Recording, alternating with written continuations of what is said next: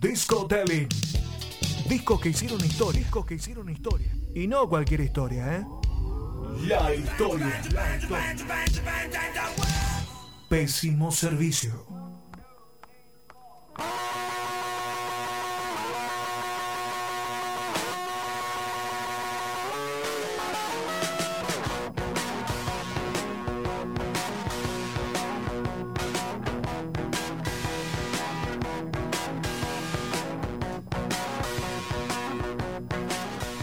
Estábamos hablando hace un ratito nada más de los hermanos Gallagher, dos hermanos ingleses, músicos de la hostia, y me da el pie perfecto para decirles que hoy, 6 de enero, un día como hoy, pero de 1986, nacía otro grandioso músico británico llamado Alex Turner. Me imagino que lo ubican o que por lo menos les suena. El día de hoy me volví a tocar por suerte mi amado, queridísimo disco Telling, una vez más, estaba a cargo mío, y coincidía con el cumpleaños, el aniversario del nacimiento del gran Alex Turner, así que dije, ¿qué es esto? ¿Una casualidad? No lo creo, creo que es una causalidad. Así que, por suerte tengo la oportunidad de poder contarles un disco Telling de Whatever People Say That I Am Not, de Arctic Monkeys, una hermosa banda británica de la nueva ola, así que vamos a escuchar un poquito.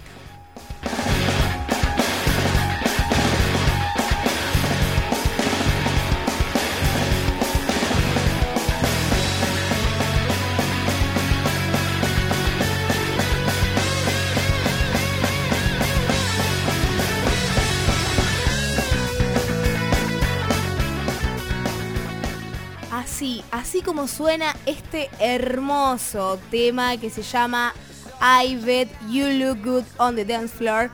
Así, en este tono, en esta velocidad, es la mayor parte de este disco que es el primer disco oficial de la banda que fue editado bajo Domino Records en el año 2006. Bueno, para interiorizarnos un poco con lo que es Arctic Monkeys, vamos a, a repasar un poco la formación Arctic Monkeys está formada en una ciudad de Inglaterra llamada Sheffield. Eh, está formada por Alex Turner en guitarra principal, voz y composición, acompañado por Jamie Cook en guitarra, Matt Helders en batería y Nico, Nick O'Malley en bajo. Alex eh, y Helders eran compañeros del cole, eran muy amigos y en la secundaria conocen a Andy Nicholson, que fue el primer bajista de la banda en ese momento estos chicos de secundaria británicos escuchaban mucho Oasis, que estuvimos hablando hace un ratito, The Vines o White Stripes. Pero, por ejemplo, Alex Turner, sus gustos iban más inclinados por el hip hop, por lo alternativo, algo así como Dr. Dre, Outkast, Method Man. Por ese lado iban en sus gustos, súper alternativo. Más adelante Alex comienza a volverse bastante fans de una banda que seguramente también conocen, una banda neoyorquina llamada The Strokes. Incluso en varias canciones de Arctic Monkeys hacen referencia a esta banda. Bueno, empiezan a formar el grupo y al principio tenían un vocalista, pero como que después no, no iba tanto con el estilo de la banda, entonces el grupo comienza a buscar a alguien que se encargue tanto de escribir como de cantar en la banda y nada más y nada menos que Alex decide tomar la posta. Y él venía escribiendo desde chico, pero nadie lo sabía. Él dice en una entrevista, yo no quería que nadie sepa para que nadie le moleste. Para que nadie lo moleste a él, digamos, nadie le haga bullying en esas épocas de adolescencia, de colegio. Pero él era algo que le encantaba y la verdad que lo desarrolló de primera.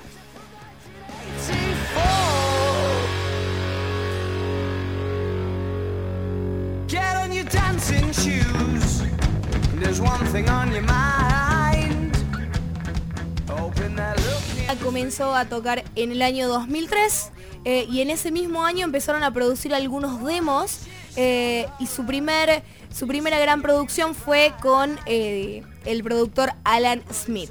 Finalmente lanzan el recopilatorio de los demos que tenían hasta el momento que se llama Beneath, of, Beneath the Broadwalk. Que hace referencia a un bar donde trabajaba Alex Turner que se llama Broadwalk. En 2004 reparte en su demo, en sus conciertos, algo que entendió perfecto la banda en ese momento fue que la importancia estaba en que la gente acceda a su material para darse a conocer. Más allá de comprarlo, la idea era que la gente se aprendiera los temas, se aprendiera los temas y les dieran ganas de ir a verlos tocar. Eso contribuyó muchísimo en su personalidad, en su popularidad.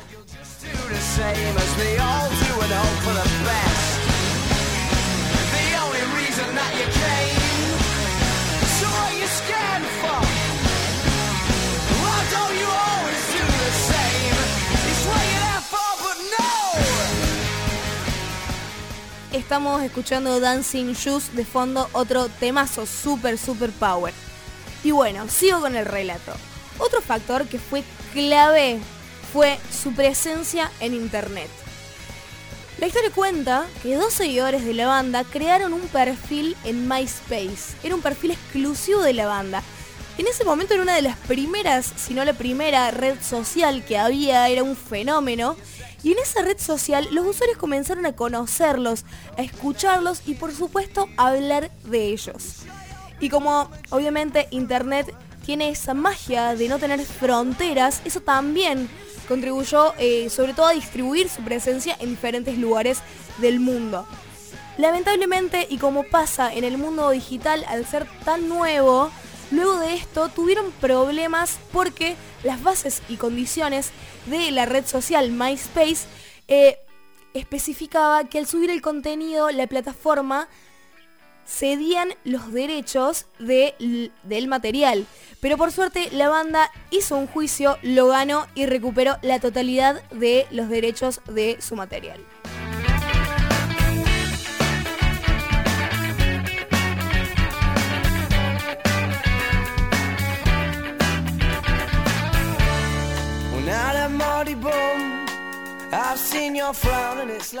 Arctic Monkeys siempre tuvo una impronta independiente, una identidad que siempre iba por ese lado. Participando obviamente de varias movidas justamente libres de discográficas, aunque finalmente la banda en 2005 terminó grabando con Domino Records. a muchos fans eh, esto no les cayó muy bien y los empezaron a criticar. Pero me parece que esto con el crecimiento exponencial de la banda era algo inevitable. De todos modos, ni lentos ni perezosos los Arctic, eh, firmaron con un sello que da mucha libertad creativa a sus artistas. Incluso el grupo firmó por contrato específicamente que ellos querían una libertad a tal punto que quizá nunca grabaron un disco, pero que sean parte de la discográfica. Obviamente Domino Records sabía que ellos no podían dejar de, producir porque estaban justamente por lanzar su carrera que va obviamente en crecida exponencial sin parar hasta hoy en día. Es, eh, es decir, dentro de la estructura que obviamente impone la industria de la música, ellos intentaron a fondo seguir con sus ideales eh, independientes.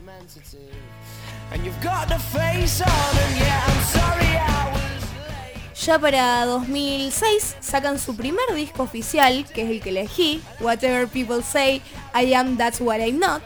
Sí, difícil el disco en inglés. Pero bueno, les digo la traducción. ¿Lo puedo decir? ¿Lo puedo decir en inglés? No, no, no, no, no, no, no, no. Encima es británico, te, tengo que poner el acento, nada, nada, nada. Les voy a decir, les voy a decir la traducción del nombre del disco es así, que tiene mucho que ver con su impronta, con su identidad. Lo que sea que diga la gente que soy, eso es lo que no soy. Esa sería la traducción. Me parece que es genial porque de esa manera arrancaron. Esa fue su carta de presentación. Y obviamente con un disco que es una, realmente es una masterpiece. Y no lo digo yo, lo dicen los críticos, lo dicen sus colegas, músicos inmensos y obviamente me parece que todos estamos de acuerdo. Ya para 2007, en el año siguiente, el disco fue como que salió y era un éxito total.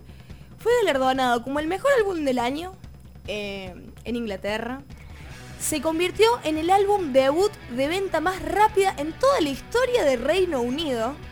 Y se posicionó en el número 30 de la lista de los mejores álbumes debut de todos los tiempos de la revista Rolling Stones. Con estos diferentes eh, reconocimientos en el ámbito artístico, ellos comenzaron a tener presencia a nivel internacional y como dije antes, un crecimiento exponencial. Este disco se caracteriza por tener un sonido fresco, pero con una influencia muy marcada de un garage rock o rock revival y también un indie rock bastante, bastante auténtico y con un sello diferencial de Arctic Monkeys. No quiero dejar de decir que el tema que pasaba se llama Mardi Boom y es una perlita romántica que yo voy a hablar un poquito más adelante de él, que es un tema que me encanta.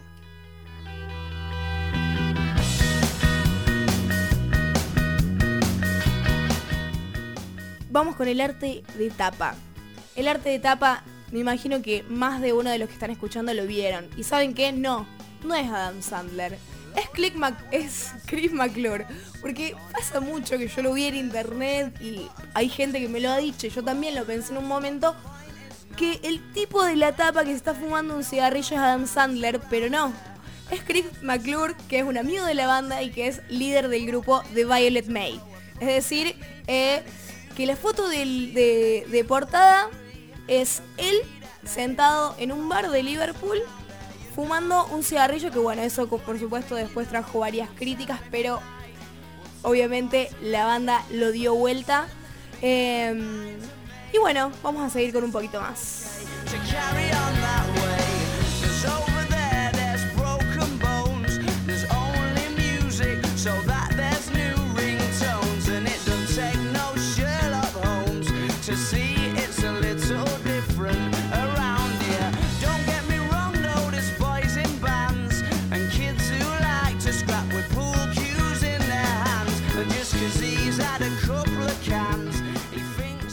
El disco en sí comienza con The View from the Afternoon.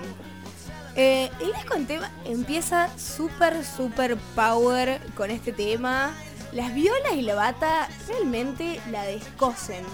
Y es un tema que en lo lírico retrata la noche y los excesos obviamente que la rodean. Y en palabras de Turner, la letra solo se acerca eh, a la anticipación de la noche, encontrando un confort en la familiaridad y el hecho de que sabes que tenés que mandar un mensaje de texto tonto antes de que salga el sol. ¿Te ha pasado? Mandar un mensaje de texto tonto antes de que se termine la noche. Eso es algo, factor bastante común en la sociedad de hoy. No me, no me ha pasado por suerte. La verdad es que generalmente no a esa hora es como que ya no, no estoy pensando, no estoy bajo los efectos del razonamiento completo, digamos, ¿no? De decir, bueno, estoy pensando en eh, voy a mandar un mensaje antes de que salga el sol. No, no o sea, estoy totalmente en otra. O, estoy, digamos, en otra alcoholizado. O estoy en otra en otra, ¿no? totalmente dormido, no sé, dormido en, cama, ¿no? Eh, no sé, no sé, no, me ha pasado, la verdad que admiro un montón la creatividad de este señor, del señor Turner, a quien yo la verdad banco fuerte, gran banda Arctic Monkeys la que trajo Cruz hoy, gran banda para sentarse a escuchar y que tiene un poder, una sensualidad, digamos, y a la vez una liberalidad en decir lo que tienen ganas de decir. El título que Cruz trajo hoy me parece que habla y es una declaración de principios de, Turner y de Arctic Monkeys puntualmente. Totalmente, totalmente, fieles a su impronta. Eh, y bueno, tiene algo en común las letras de, este disco en particular de Arctic. Eh, después hay una evolución lírica, obviamente, y también musical. Pero como que cuentan mucho la adolescencia en la ciudad de Sheffield. Es como que siempre se ve reflejado y retratado eso, pero obviamente de una manera súper creativa y entretenida a cargo del grandioso Alex Turner, que le mandamos un beso que seguramente nos está escuchando.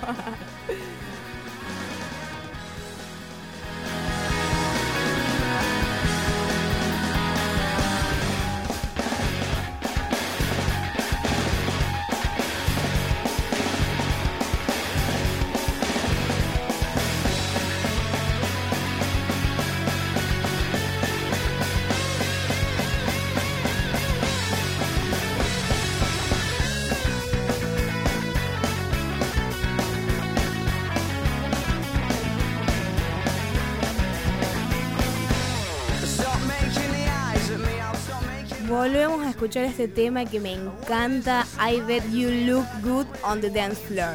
Apuesto que te verías bien en la pista de baile. Este tema es el hit del disco. Fue nombrado en el número uno de la BBC Radio por Saint Louis. Es una sección de la BBC dedicada principalmente a la música popular y juvenil. Y esta canción, además de hacer referencia es muy loco porque acá tiene como mucho de cultura. Aunque quizás no parezca, pero está buena para analizar la letra. Porque hace, en, un momento hace referencia a una obra de George Orwell, Dancing Like a Robot from the 1984. Es decir, eh, bailando como un robot de 1984. Y después, después refiere a Río, una canción de Duran Duran, en la frase Your name isn't Rio, but I don't care for the sun. Es decir, tu nombre no es Río, pero a mí no me importa la arena. Además, menciona la obra de Romeo y Julieta de Shakespeare en la parte que dice There ain't no love, es decir, no hay amor, ni Montex, no Montex or Capulets, ni Montescos ni Capuletos.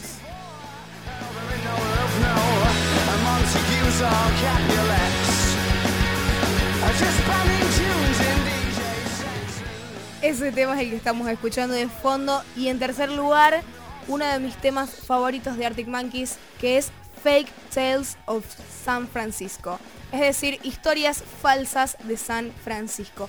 Este tema es una crítica puntual a las bandas británicas que quieren parecerse a los grupos yankees, imitándolos tanto en la identidad visual, estética y también en lo artístico. En cuarto lugar tenemos a Dancing Shoes.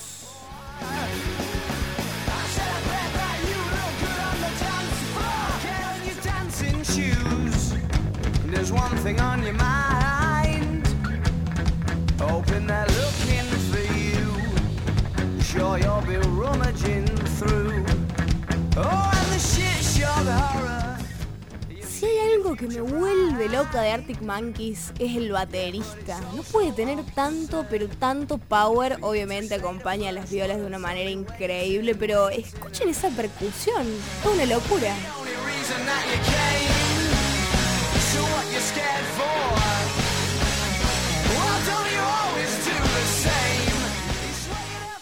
Básicamente la letra, como dije antes, muchas de sus letras retratan la vida normal, la vida del adolescente, del joven en la ciudad de Sheffield. Básicamente habla de un joven que va al boliche a conquistar, digamos, de una manera bella, eh, como objetivo principal. Pero bueno, les recomiendo ver la, la letra porque es muy graciosa la historia que cuenta. Es otro temazo que suena tremendo, con una gran velocidad y energía. Estamos hablando de Dancing Shoes, el cuarto tema de este discazo de Arctic Monkeys. Seguimos escuchando un poquito.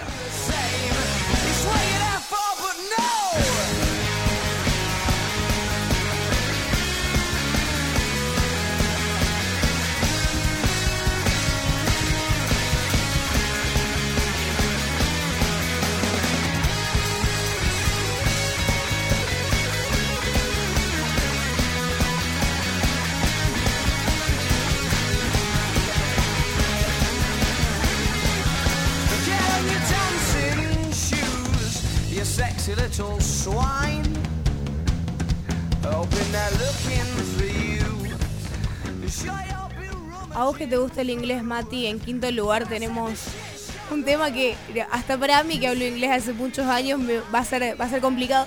Es un tema que tiene un nombre larguísimo, larguísimo, tiene más de 10 palabras.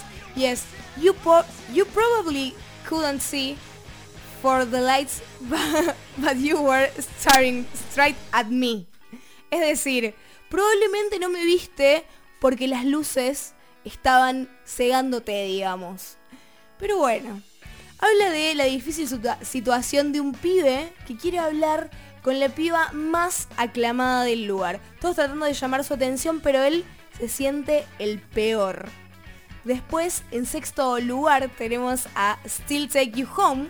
Me encanta porque estuve analizando las letras después de hace un montón que no escuchaba este tema y analizando todas las historias y te juro que yo me metí como en una película, es como para hacer, para dirigir o para crear cada video alusivo a cada una de las historias que cuenta Alex Turner en estos temas que son geniales. Este, este tema que está en sexto lugar, Still Take You Home, es decir, todavía te llevo a casa, relata una especie de encuentro con una ex que hay, aún hay un poco de resentimiento, pero igual te llevo a casa. Es como que hay una típica peleita ahí de orgullos, pero ella está más linda que nunca, todos comen de su mano y cuando va terminando el tema, él va admitiendo que la quiere con pasión. En séptimo lugar, tenemos a Riot Band. Ahí el disco baja las revoluciones a morir. Y Riot Band es como una camioneta de policía, por decirlo. Eh, este tema habla de una persecución policial a un joven que simplemente estaba pasándolo bien, bebiendo sin molestar a nadie. Eh, y bueno, lo termina llevando la policía en la camioneta y lo golpean. Eh, pero dice, pierden el tiempo en eso en vez de realmente perseguir y atrapar a los delincuentes que, alteran el orden y la paz. Eh, en una de las estrofas dice, preguntan por qué no atrapan a los ladrones adecuados, obtienen su dirección y sus nombres tomaron. Pero ellos no les podrían importar, a ellos no les podría importar menos. Lo arrojaron en la camioneta antidisturbios. Y todos los policías lo patearon y no había forma de que pudiera ganar. En octavo tenemos, en octavo lugar tenemos a Red Light Indicates Door Are Secured. Y en noveno tema, el tema que estamos escuchando de fondo que me encanta, que por fin llegamos a este tema. Es un disco largo, es un disco largo. Pero estamos escuchando Mardy Boom, que es la perlita romántica y dulce del álbum. Y relata una historia común sobre una pelea, digamos, entre una pareja, como que ella se enoja y como que no quiere dar marcha atrás a su enojo, pero él quiere revertir la situación recordando las buenas épocas de mimos en la cocina. En décimo lugar tenemos un tema que fue muy criticado, bastante criticado, pero a mí la verdad que me re gusta como suena y, me parece que está, muy bien eh, ubicado en ese lugar. Perhaps Vampires is strong, but... Quizá por el puesto que ocupa es que es tan criticado, quizá por el sube y baja, digamos, de power que tiene esta parte particular del disco. Pero como les dije, para mí suena genial. Y si analizo la, letra, eh, para mí personalmente analizo que es una crítica a los actores de la industria que solo les importa la plata. Así que bueno, los dejo para que lo lean y para que saquen sus propias conclusiones. Ya en penúltimo eh, lugar en el puesto número 12 tenemos From the Ritz to the Rubble. Con un estilo más hablado que cantado, acá Alex nos relata, nos lleva a hacer un recorrido por las calles de Sheffield a través de una canción. También un tema muy, muy bueno. Y para terminar, en el lugar número 13 tenemos A Certain Romance, que es uno de los temas también, uno de los hits del álbum, que está en último lugar, pero obviamente no es menos importante, un temazo que la pegó y arranca con una percusión súper, súper arriba. La viola aparece metiéndole velocidad y después la bata hace una pausa y aparece una guitarra sonando con un estilo un poco más ska para darle pie a la letra. Y así me voy despidiendo de este hermosísimo disco, mi favorito de los Arctic Monkeys. Y la verdad que les recomiendo que investiguen sobre esta banda porque es una banda que marcó la historia. Alex Turner podríamos decir que es una de las voces de la nueva ola, sobre todo del rock revival, que es el rock del renacimiento, por decirlo así, si lo queremos traducir, y que me parece que esta nueva ola nos trae todavía, tiene un montón para, para darnos, así que estemos atentos.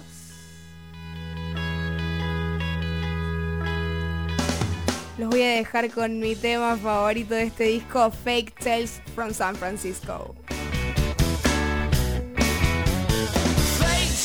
San Francisco.